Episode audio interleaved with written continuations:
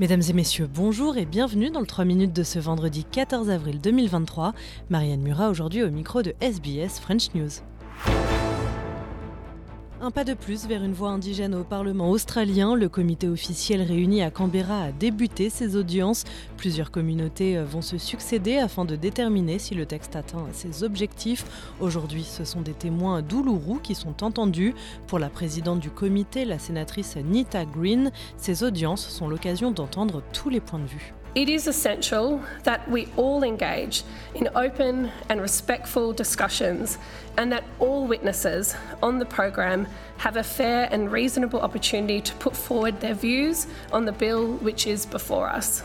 These public hearings are an opportunity for the Parliament to demonstrate how it can be at its best when members and senators work together in the public interest. Les suites du cyclone Ilsa qui frappe l'Australie occidentale, après avoir été classé en catégorie 5 hier, il a été rétrogradé en catégorie 3, mais de fortes pluies et vents continuent de traverser l'État. Cela faisait plus de 10 ans qu'un cyclone d'une telle ampleur n'avait pas frappé la région. Il se déplace maintenant vers l'intérieur des terres.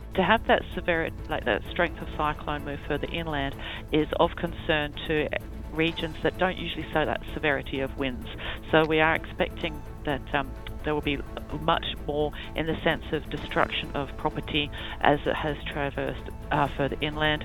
Hélène Reid du Bureau australien de météorologie qui se veut toutefois rassurante, le pire est passé. The worst of it has passed. Uh, those that are still in the uh, far, in the trackway of it are yet to see the worst of it. It won't be quite as ferocious as when it first uh, made landfall, but there will still be plenty of opportunity for damage and um, yeah, debris to be a problematic. Sur la scène internationale, Donald Trump a quitté le bureau du procureur général de New York après avoir été entendu pendant près de 7 heures. L'ancien président américain est accusé notamment de fraude. Cet interrogatoire n'est pas lié aux accusations criminelles déposées par le procureur de Manhattan, qui est donc un autre déboire judiciaire auquel est confronté Donald Trump. Et enfin, aux États-Unis toujours, le FBI a arrêté un jeune militaire de 21 ans suspecté d'être l'auteur de la fuite massive de documents confidentiels en début de semaine. Des dizaines de rapports classifiés sur l'Ukraine, l'Israël ou encore la Corée du Sud et la Turquie avaient été publiés sur les réseaux sociaux. C'est la plus grande fuite en 10 ans depuis l'affaire Snowden. On écoute le procureur général Merrick Garland. Today, the Justice Department arrested Jack Douglas Teixeira in connection with an investigation into alleged unauthorized removal, retention, and transmission of classified national defense information. Teixeira is an employee of the United States Air Force National Guard. FBI agents took Teixeira into custody earlier this afternoon without incident.